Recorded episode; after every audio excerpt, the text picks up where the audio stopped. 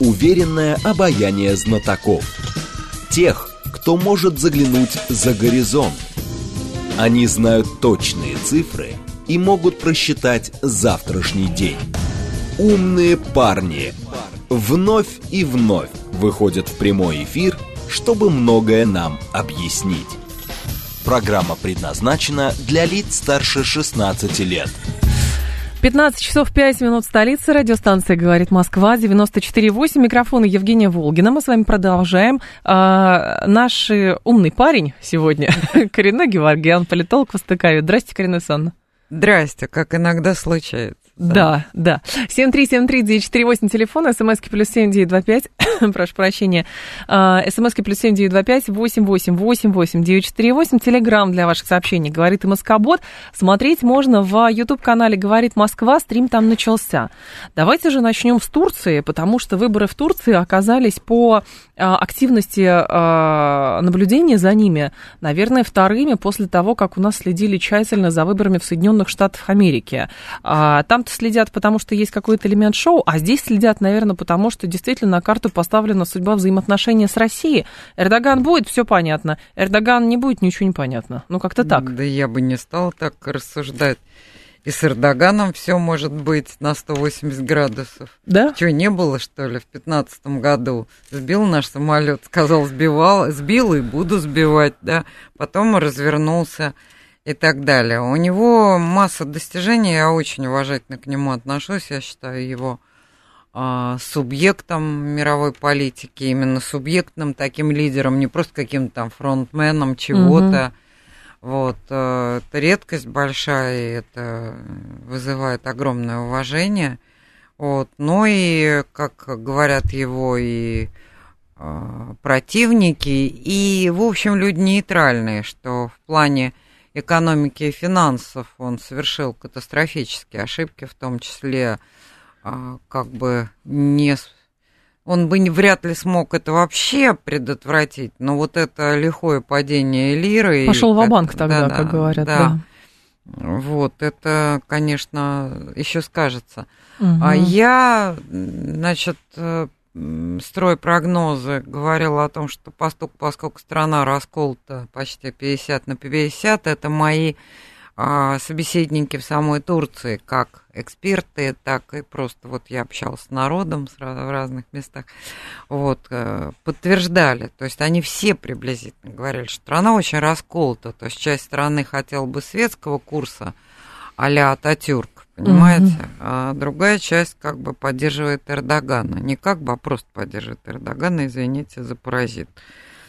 Вот. А, поэтому, ну, в этой ситуации для меня было очевидно, что, скорее всего, в первом туре никто не выиграет, несмотря на громкие заявления каждой из сторон. Вот. А второе, что по сути, скажем, особое вмешательство извне не очень возможно. Эрдоган контролирует все.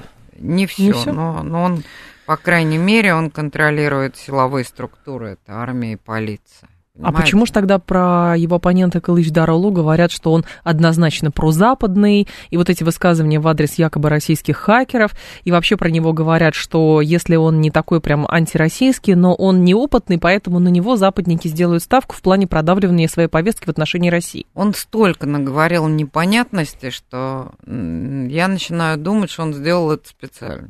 Запутать, запугать. Да, всех Наказать запутать. невиновного, наградить То непричастного, есть, понятно. Ну, неважно, он на самом деле какие-то сигналы посылал Западу, а, несомненно, надеясь на его поддержку. Мало того, вот э, в одном из источников, а, я не могу это проверить э, сейчас, прям просто потому что времени буквально нету, угу. но что якобы он заявил, что вот как только я выиграю 30 миллиардов а, долларов э, нам предоставит Великобритания. Ну, как-то я совсем задумалась.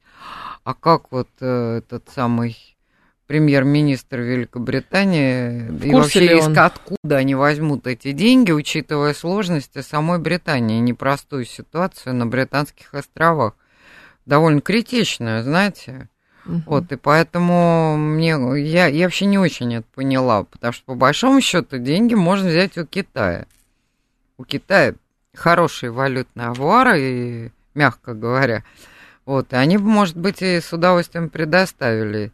Э, тот же э, господин Калыч Дороглу сказал, что удивительную вещь, интересную сказал, что а, если я приду к власти, то развивать коммуникации я буду не через Азербайджан, а через Иран.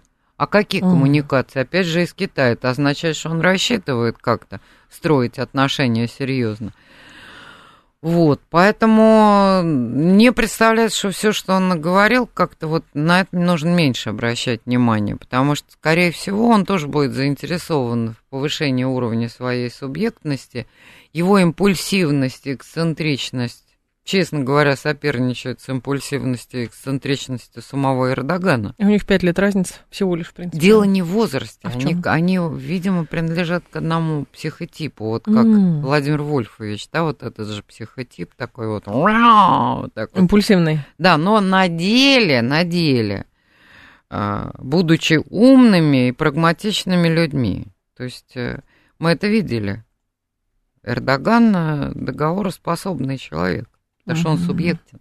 Так. Я не исключаю, что господин Калачдар углу не, ничуть не меньше, как говорят. А почему же тогда у нас-то вот эта вот дискуссия, что Эрдоган-то он, по, он понятный, конечно, а у меня он есть наш, пред, предположение а на наш. эту тему. Вы знаете, за эти 20 лет, э, вот я ужасно не политкорректную вещь скажу. Ради бога. За эти 20 лет а Эрдоган как вот он, знаете, он как вода затекал туда, куда можно затечь. И вот на самом деле серьезными вопросами внешнего лоббизма он занимался очень хорошо. Я в курсе, я просто сейчас не хочу на этом останавливаться. Он этого не скрывал. Вот, он работал с турецкой диаспорой серьезно, он работал с лоббистскими организациями, в частности, в Соединенных Штатах, э, и заботился об имидже своей страны, что, в общем, нормально совершенно. Mm-hmm. Но с моей точки зрения, у нас в стране сложился такой проэрдогановский пул.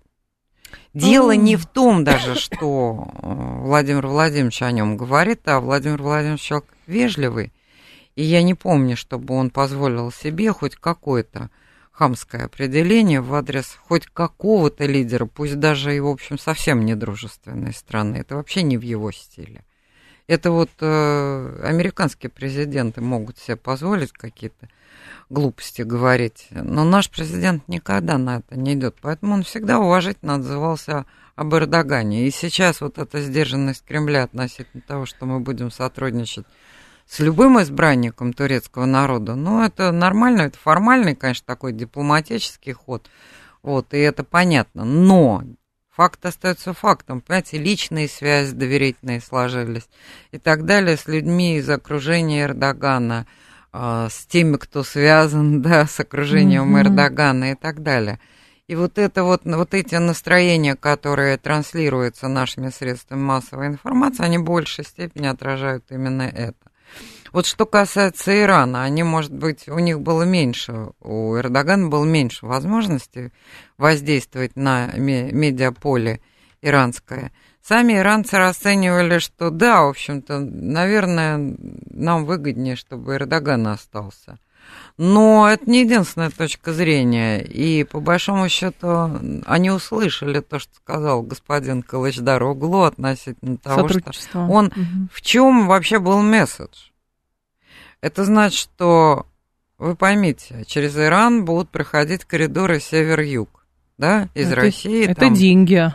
Индийский океан и так далее. И он заявляет, что мы будем подключаться к иранским коммуникациям. Конечно. То есть не будем препятствовать Опа! тому, чтобы... Да, и это будет, это на самом деле завуалированный такой демарш в сторону Москвы и Тегерана, что мы в закавказские дела перестанем вмешиваться.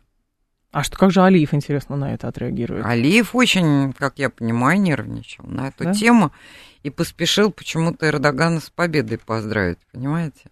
Mm. Вот, э, очень, конечно, для него это э, Важно. действительно большие риски. Но сегодня мы не это обсуждаем. То есть вот посмотрите, как повел себя этот Калыч Дороглу, вот когда он стал говорить. А деньги, как я понимаю, Воленс Ноленс, ну, никакая Британия ему не даст, это он сейчас расшаркивается, чтобы максимум получить возможности оттуда, Но Запада. про Британию, может быть, он говорит просто потому, что Эрдоган Я... дружен с... Муром, да. да Муром. Ну, вот тоже, знаете, такие варианты странные. Эрдоган дружен с Муром. Мур, который И у Калыч-Дороглу угу. какие-то существуют, вероятно, свои коммуникации, взаимоотношения с британской элитой. Сейчас не будем с этим разбираться.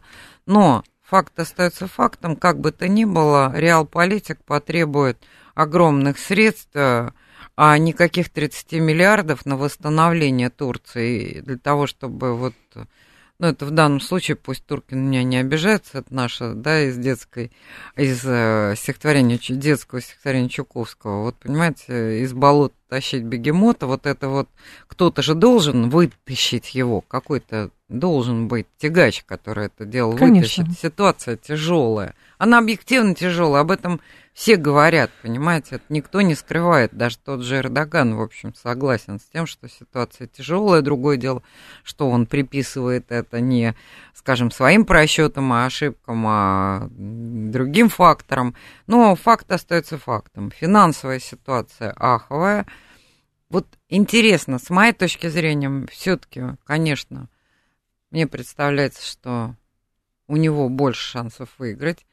А сейчас я не знаю, насколько посчитаны голоса турецкой диаспоры в Германии, она, ее считают проэрдогановской.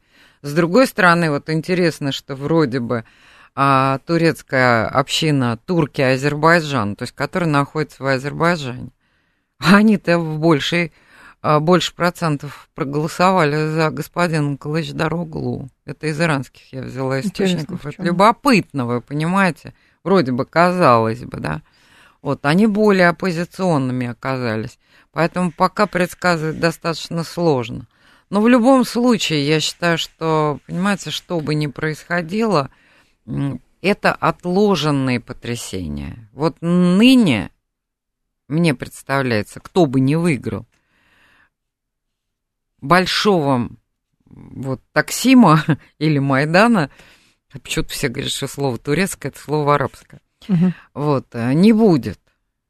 Но это не та ситуация. Больно сознателен турецкий народ все-таки, понимая, что в таких обстоятельствах критических... Чтобы взбучку устраивать. Бузу устраивать, да? да, это только себе же навредить. То есть, условно, то, что вот э, там... Турция а... не на подъеме, революции происходит, как правило, на некотором подъеме, когда... Или на... заговор, как 16-й год. Да, а заговор не очень-то возможен оказалось. То есть, пошли легальным путем, то есть, вот все и по-честному действительно легальным путем выборы туда и сюда. То есть демонстрации, которые сейчас далее. мы видим а, вот по, по кадрам... Они довольно машин, мирные, Это мирная видите, демонстрация. Да. Ага.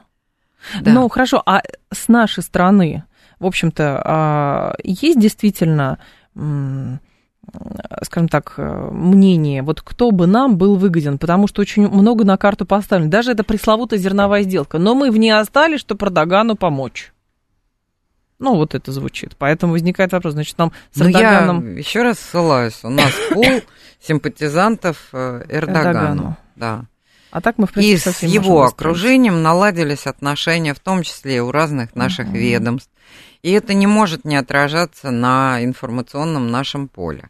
С другой стороны, ну, произойдет эта смена, ну, перекрасятся люди. Мало ли что было. Да, и Эрдоган может, еще раз говорю, развернуться на 180 да, градусов. Кстати, и Кылыч Дороглу развернется на 180 градусов, если а, по каким-то причинам а, будет сочтено, что Турции это выгодно. И угу. правильно делают, они заботятся об интересах собственной страны. Но в данном случае хорошо, через две недели будут эти выборы, и там посмотрим, как и что. Зерновая сделка. Тут опять источники какие-то были. Значит, сначала источники в Анкаре говорят, что мы надеемся, ее продлят с учетом российской позиции. Потом накануне тоже были какие-то источники, какие-то сливы, что Российская Федерация, скорее всего, продлит и так далее. Она нам нужна, эта сделка? Слушайте, ну, понимаете, Наши с вами оценочные по гражданские позиции тут ни о чем. А Они ни на что не влияют, конечно, но хотелось бы понимать, смысле. что происходит. Да, понятно, что мы раздражены, мы хотим все и сразу, и победы, да. А, а, да, и мгновенные, да.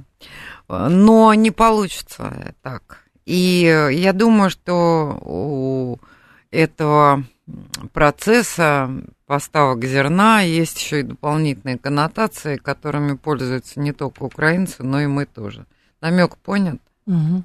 Вот, поэтому сказать, что все сводится к этому, таки нет. К помощи Эрдогану? Да, вот именно. Кроме всего прочего, это же вопрос э, э, легитимации ну, как бы движение наших морских судов тоже. Да. Ну, вот тут есть нюанс. Это был, была, кстати, очень интересная статья в журнале «Россия в глобальной политике», где очень интересно как раз расклад шел по зерновой сделке, и там вывод был основной. Наше участие – это выигранное нами время для того, чтобы цепочки организовать и так далее. Поэтому Разумно. не все так, вот видите, что... вы читали, да. а я не читала этот материал, но я догадываюсь.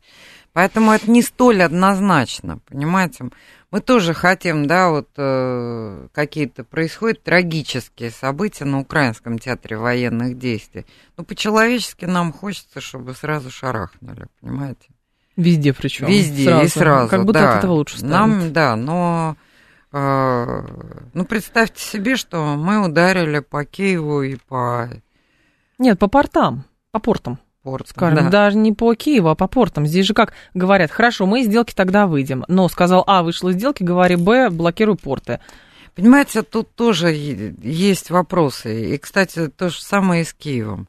Ну, мы шарахнем. А, Ну, хорошо, вот у украинцев э, есть ВСУ, да, там, или как там их э, организации по безопасности, СБУ, да. СБУ, да. Вот, э, у них есть своя агентура в России.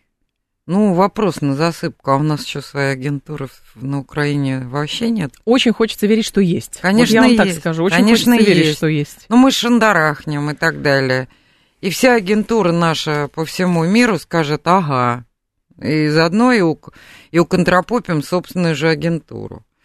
И вся агентура наша по миру скажет «ах, вот они как». То есть, когда там, им совсем приспичит, они делают нас бросовой агентурой, то есть из ценной агентуры легко перейти в... кат- Ну, это на самом деле действительно так. Из ценной агентуры можно перейти в категорию бросовой при таких крутых обстоятельствах. Знаете, когда мир так разворачивается. Ну, в общем, я понимаю, что не, не все так просто. Я не оправдываю сейчас это. Нет, просто... А эмоционально я нас понимаю. И нахрена нам, извиняюсь за выражение, Чего? да, Бывает. простите, да, это зерновая сделка, и что мы от нее имеем, и так далее. Но я не люблю радикальности, вы знаете. Вот э, давно известно, что а, провокатор, он ведь э, ну, интересно должен себя вести. Он как себя ведет? Дергается всегда. Он идет впереди на белом коне. Он наиболее радикален всегда. А потом отникивается, подальше отходит, когда Ну да, заварушка всех по- началась. Всех подставят, да, и заварушка началась, а его уже след простыл и так далее. То есть э, здесь есть такая опасность, знаете, слишком радикальных действий. Но я понимаю, почему а, такие дискуссии ведутся у нас, потому что складывается ощущение, что мы, например, все яйца сложили в одну турецкую корзину. И с газовым хабом, и с этой зерновой сделкой, и с этой, значит, электростанцией, которая там окупится, бог знает когда, через 30 лет, наверное, может быть, а может быть и нет. И складывается ощущение такое, что мы как будто вот помогаем, а какой профит сами имеем, не очень понятно. Ну, что касается атомной электростанции, это работа в долгую, и создать на территории Турецкой Республики такой а, мощный актив, а, благодаря которому зависимость Турции от поставок а, топлива из России долгосрочная, естественно, на 100 лет как минимум, это серьезно. Мгм. Почему бы и нет? Вот, то есть я, я понимаю, что мы много потратили, но это очень серьезные создает, ну, гео... э, Стратегическое влияние, наверное, ну, да? в общем, да, основа для, для стратегического влияния. Ну, как-то-то надо что-то с соседом делать, а то вот сосед уплыл в НАТО, да, и Да. сколько проблем с этого мы огребаем. И вообще надоело, понимаете, с э, этим государством, хоть в лице Османской империи и Турции. Ну, сколько можно сражаться? Давайте как попробуем наладить отношения. Вот, с Ираном же удалось, и с Ираном у нас уже геостратегическое сотрудничество. И ничего вроде, и да и с Турцией можно точно так же, казалось бы. Но это не очень просто. Несмотря на то, учитывая- что натовская Да. страна. Да. Ну, тут вот а, в этом есть проблема, потому что как бы армия не была бы на стороне Эрдогана, а вооружение это у них натовского стандарта, поэтому, например, там выйти из НАТО – ну, а нет протокола надо... того, как выйти нет, из НАТО? Есть. есть. Можно за год подать. Ну, почему Франция выходила уже из НАТО, потом обратно вошла. Вот. А, нужно подать документы, это год, это и так далее. А вот есть ли средства, силы и средства на то, чтобы эту армию перевооружить? Ну, пока нет, потому что Турция зависит от импорта и экспорта, и ей не очень просто свой ВПК довести до такой степени, до какой доведен уровень ВПК, например, в Иране, который вообще вошел в десятку. Самостоятельно. Все, самых да? технологически развитых стран мира. И это не иранская оценка, это западная оценка. Понимаете? Иран в десятке, то есть у них и гиперзвук есть, и они и ракеты производят, высокоточное оружие, а, беспилотники разных э, типов и тому подобное. И у них собственный ВПК теперь, давно уже, но им 40 лет понадобилось жить в санкциях, чтобы это сделать, да.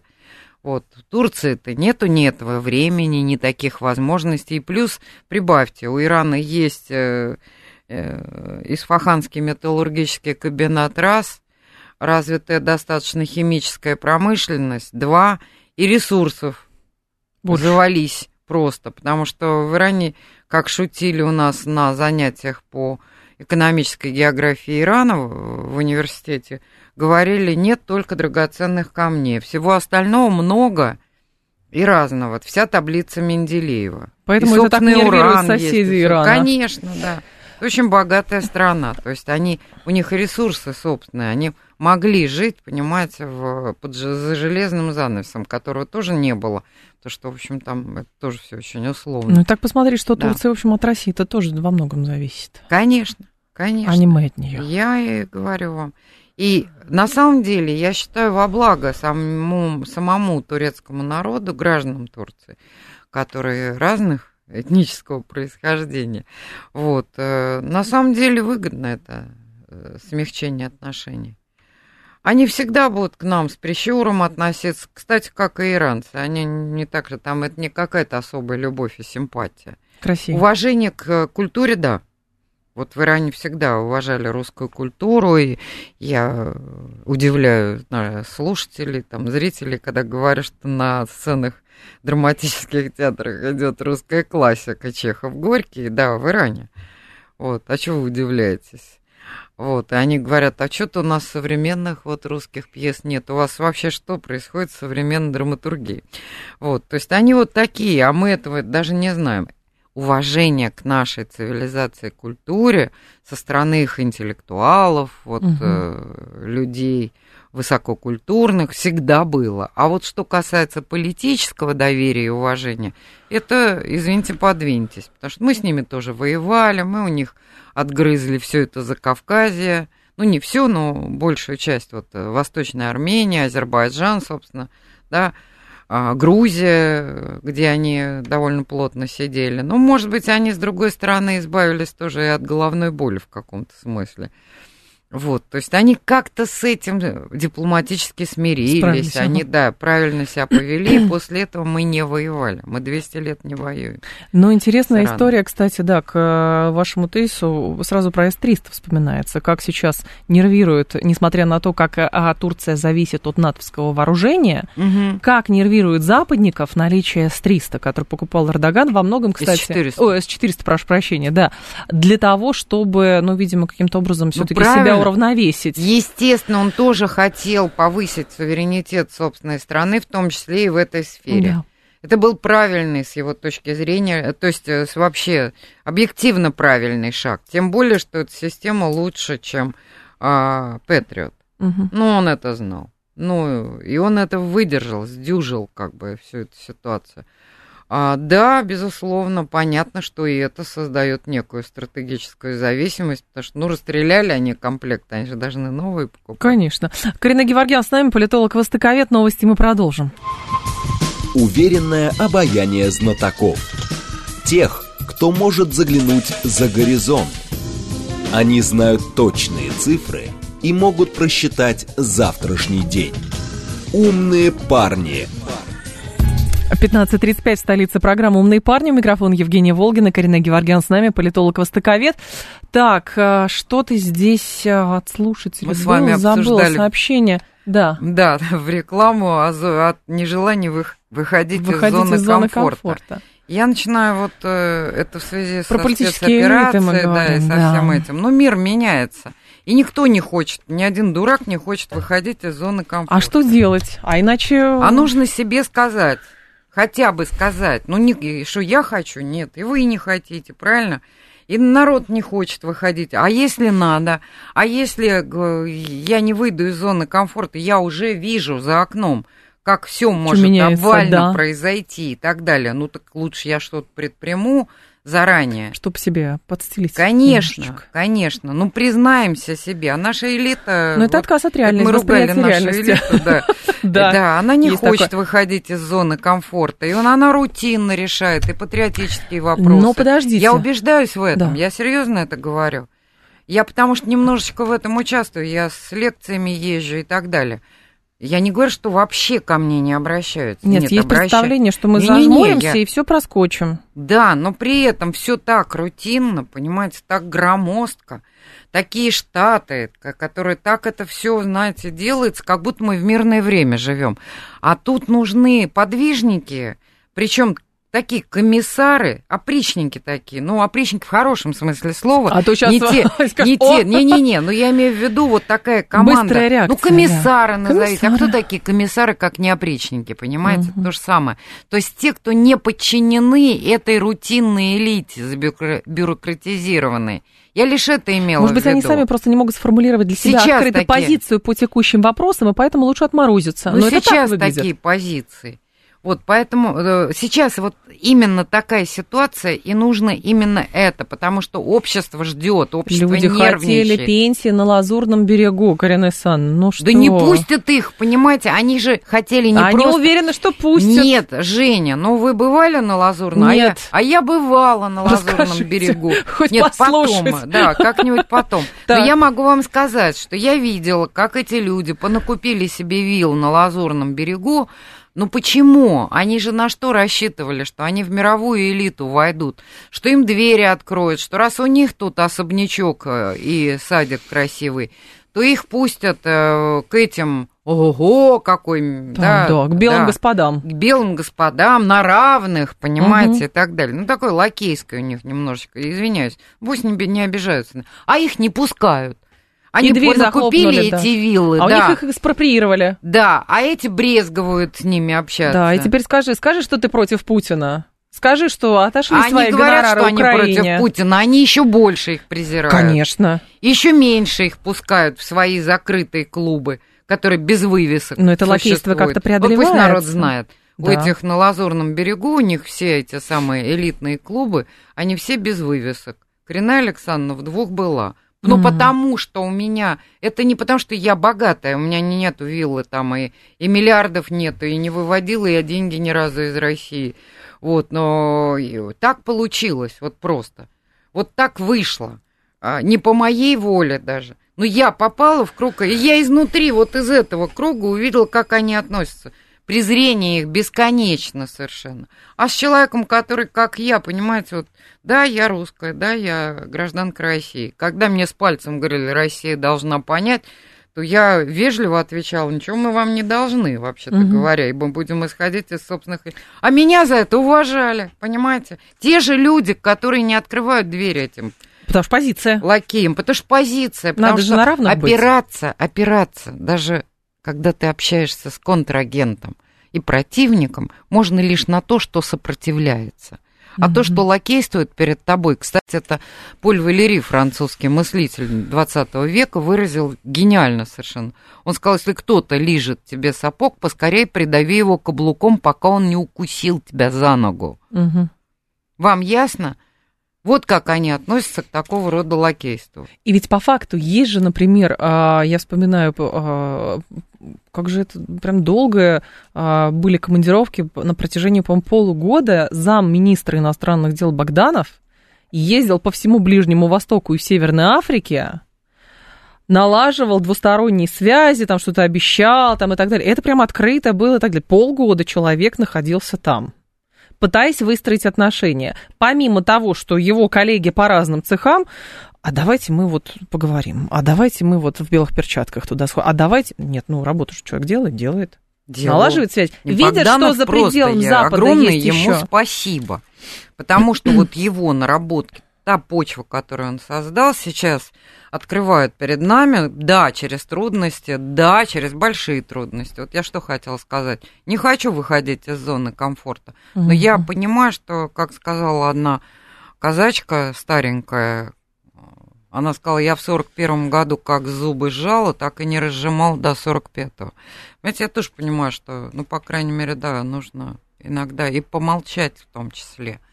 И, и трудно будет, трудно. Я понимала Но и раньше. отмораживаться нельзя. Женя, я понимал. Меня вот народ на улице спрашивал там, что будет. Я говорю, будет война. Что спрашивает русский человек? Будет война. Мгм. Вот там в 14-м, 15-м. Я говорила, вы знаете, думаю, что на нашей территории, вот так, как это было в Великую Отечественную, войны не будет. И, в общем, я надеюсь, что я права. Они говорят, а что будет? Я говорю, будет очень трудно. Но будет очень трудно. Я ни разу не видела страха в глазах. Меня спрашивают, тогда следующий вопрос, а что мы будем делать в И что этой надо ситуации? делать, да, да. Я говорю, по-моему, в такой ситуации, когда а, все оказываются да, в- перед вызовом этих трудностей, мы кооперируемся. Потом наступают мирные и благополучные времена, мы собираемся на праздники, дни рождения, а, вот, или какие-то любимые государственные праздники типа 9 мая, и вспоминаем с удовольствием, как мы там жили, шутили, подтрунивали друг на другом в эти Сжимали зубы. в эти да. трудные времена. Вот. По крайней мере, мы такими видели наших э, старших, да, которые вот пережили Конечно. Великую Отечественную. Они же вот так, я говорю, и мы так же будем. Начинают улыбаться. То есть народ наш не напуган этим и не боится трудностей, но они будут. Но А элита не хочет этих внедрен, трудностей. я считаю, что внедрен синдром выученной беспомощности за много лет. Русские ничего не могут, Мгм. нужно только Хорошее, каяться, выражение. нужно только, а вы ничего все равно не сможете без белых господ. Нет, дайте русскому человеку немножечко обрести вот это самостояние. Да я не хочу быть ни лучше, ни хуже других. Я хочу быть самим собой, пусть скажет русский человек. Такой коллективный русский Да. человек, включая Карину Александру тоже. Вот, а поэтому это первое. Второе, мы ничем не лучше, не хуже. Не надо высокомерие в отношении Запада, не надо вот черно-белого отношения к полякам тем же самым, потому что у нас у, всех, у многих масса польской крови и оскорбление в адрес или вот это вот отношение к польскому народу. такое Уничижение. Мгм. не надо поддаваться на это. Я говорила, вот, ну, пан Зануси, неужели мог бы такой католик, такой патриот Польши, ну, он бы мог такие глупости, как этот Моровецкий, их премьер, произносить? Да в жизни вряд я себе наверное. представить такого не могу, понимаете? А мы почему должны себе позволять вот в сторону поляков какие-то? Да у нас был Рокоссовский гениальный, понимаете? За одного Рокоссовского давайте молчать в адрес польского народа, как минимум, да? Вот. Они могут ошибаться, у них там общество может идти. Но давайте как-то солиднее себя вести все-таки в этой ситуации. Тем более, что из политиков есть кто есть, и с ними нужно иметь дело, чтобы договариваться о этой пресловутой хотя бы евробезопасности. Ну, я думаю, что уже Не с ними поздно. придется, да? Да, поздно пить боржоми, почки уже у Европы отвалились. Совсем. А Вот. что делать тогда? Ну что, северные потоки взорвали, энергетики нет.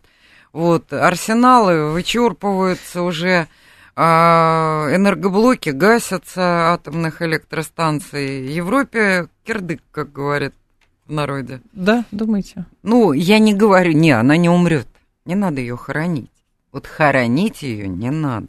Но она будет какой-то другой. Но, да, но она будет совсем-совсем другой. Поэтому заявление господина Калыч-Дару углу относительно того, что он будет стремиться войти в Евросоюз, он кому это говорит? Туркам, которые живут в Евросоюзе и которые все видят и все понимают. Не надо держать этих людей, пусть они там в лавочках торгуют, Иммигрант там шаурму заморачивают. да. А считать их идиотами политическими не надо. Я разговаривала, вот меня поразило это. У них очень высокий уровень у турок политического сознания. Знаете, в такой стране живешь, если у тебя не будет политического сознания, выжить трудно.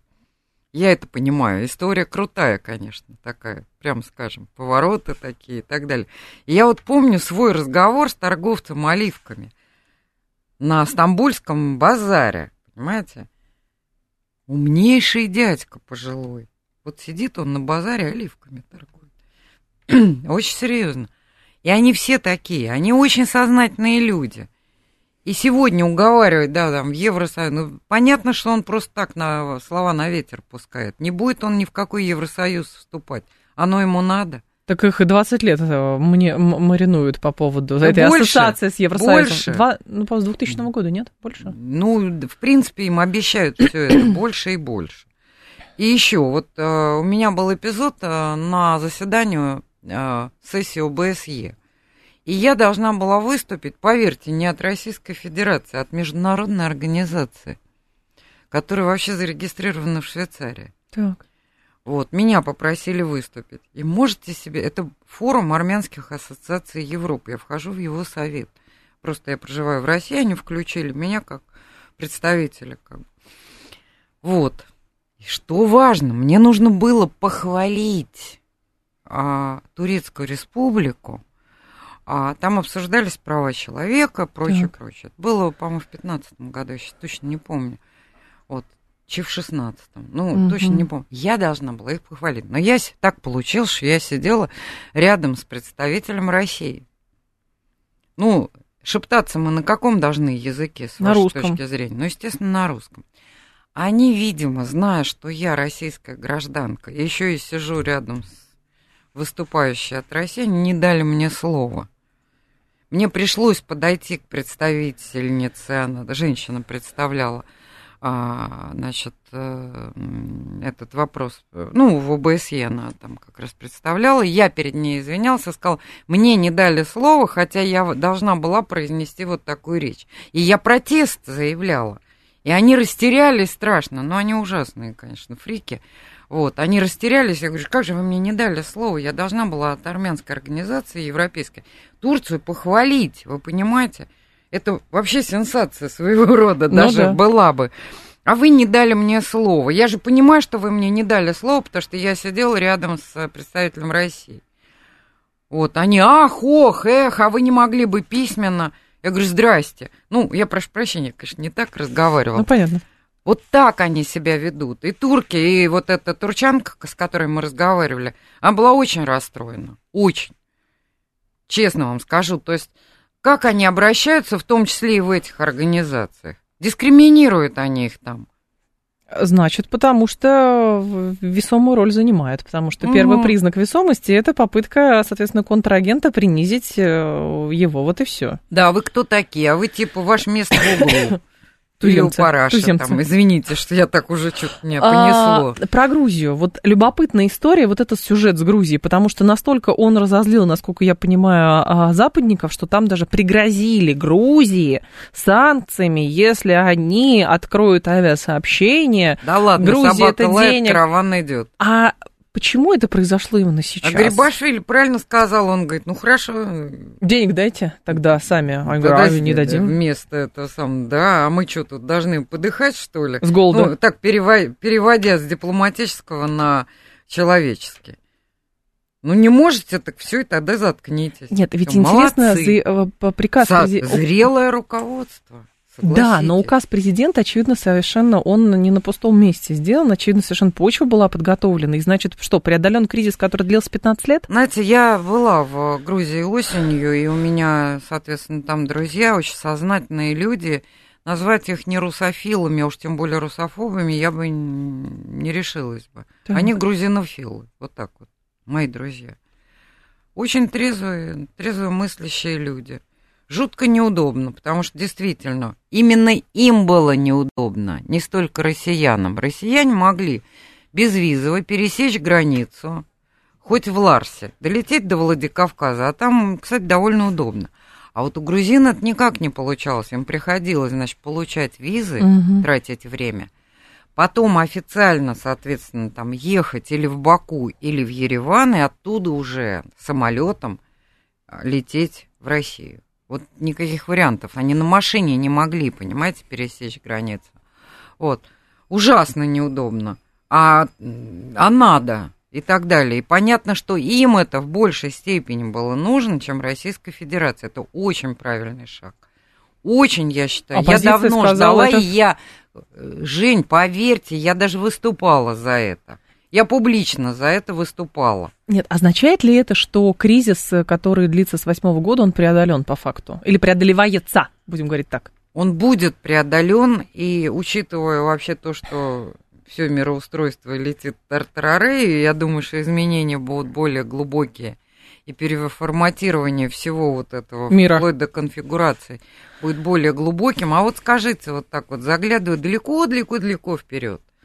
Вот Россия вообще сдались вот эти вот все конфликты, Карабахский, там, а, Абхазия, Осетия, Грузия, Армения, Нет, да, вот это более, все. Все, более того, все эти страны а тогда нужны что? России, так же, как и Россия Очень нужна хорошо. этим странам. А тогда что возможно? Это уже, кстати, была такая попытка была. Значит, нужен формат, при котором они друг с другом не сражаются. Потому что все эти народы, включая грузины, азербайджанцы, армяне, вы знаете, помимо, да, ну, больше там, скажем, превалировали те или иные этносы, но жили через полосно веками. Так. А раз они жили через полосно веками, значит, они, не смешиваясь, в общем-то, были взаимно интегрированы разные ниши, как бы, да, вот э, они занимали. То есть это наносная проблема 20 века, которая да, стала политически мотивированной? Сказать. До этого ее не было, понимаете? Ее не было. Хорошо, вот это признание Абхазия, Осетия, Крым, что ну, там, хорошо. Карабах. А что? Ну, хорошо, признаем. Ну, вот так я даже могу случается. себе представить, я понимаю, что сейчас вот вой поднимется среди э, ботов, которые обслуживают не очень, мне кажется, высокий уровень а, пропаганды э, бакинской, но, тем не менее, понимаете, вот представьте себе на секунду, что Азербайджан сам признает независимость Карабаха. Тогда возможно создать конфедерацию. Вы поймите. Это тогда государственные лидеры должны принципиально иначе Вы думать. Вы поймите, вот, вот, понимаете, вот Гейдар Алиев, столетие которого отмечалось, да. он был столь великим политиком, он был способен вот на шаги, и я это просто знаю, потому что его план – урегулирования, разработанные совместно с представителями армянского руководства этого конфликта, чтобы люди друг друга не убивали, и вернуть это через полосицу, был, я ручаюсь за это. И вот, понимаете, вот в этой ситуации, ну хорошо, а что такое конфедерация? Конфедерация – это союз независимых субъектов. А у нас есть СНГ, на это вам скажут, но это... Не, это не то. Выкидыш какой-то. Не, СНГ это не то. А здесь они, ну, скажем так, понятно, что условно Карабах э, или Южная Осетия по весу нельзя сравнить с Грузией, Азербайджаном, даже Арменией, да, то есть по весу как бы значимости, э, ресурсам, мобилизационным ресурсам и так далее. Ну и что? Это... Но в 20 веке это стало поводом для ведения боевых действий, кровопролитных войн и так далее. Как это преодолеть? Это условно это как Иран, Саудовская Аравия? Вот, вот спасибо Западу, понимаете? Это знают вот хорошие специалисты, в том числе мы довольно много этот вопрос с моим учителем Азером Рустамовичем Алиевым обсуждали. И mm-hmm. он-то как раз, это его позиция. Моя тоже, но мы с ним это много обсуждали, он мне в подробностях просто рассказывал, а, как разворачивали сознание этим народам, чтобы они друг друга там Я убивали. говорю, переформатирование сознания да. Но это был Запад. Это были немцы, это были англичане. Потом американцы. Вот, да. Попутным газом это были турки, естественно, да, но турки как бы паровозиком к этому uh-huh. были прицеплены. Вот, поэтому, ну а дальше они серьезно поработали. Но это похоже сейчас на вот это преодоление, которое, видимо, происходит между саудитами и иранцами при помощи Китая, потому что саудиты и иранцы поняли, что им проще взаимодействовать, нежели воевать.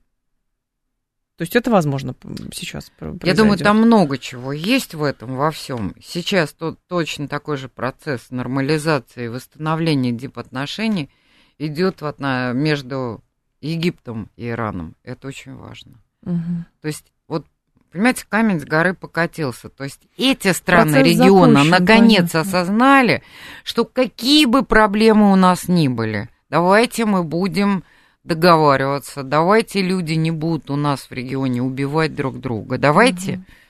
вот давайте вот правда от этого. Это ренессанс. Воздержь. Да. 10 да. секунд осталось у нас. Да. Ренессанс. Ну хорошо, посмотрим, как это будет дальше а, развиваться, но начало, очевидно, положено. Карина Геворгян была с нами, политолог востоковед. Ренессанс. Спасибо, ждем вас Вам снова. спасибо. Далее у нас рубрика «Провиант», новости Юрий Боткин. До завтра. С вами прощаюсь. В «Револьвере» встретимся.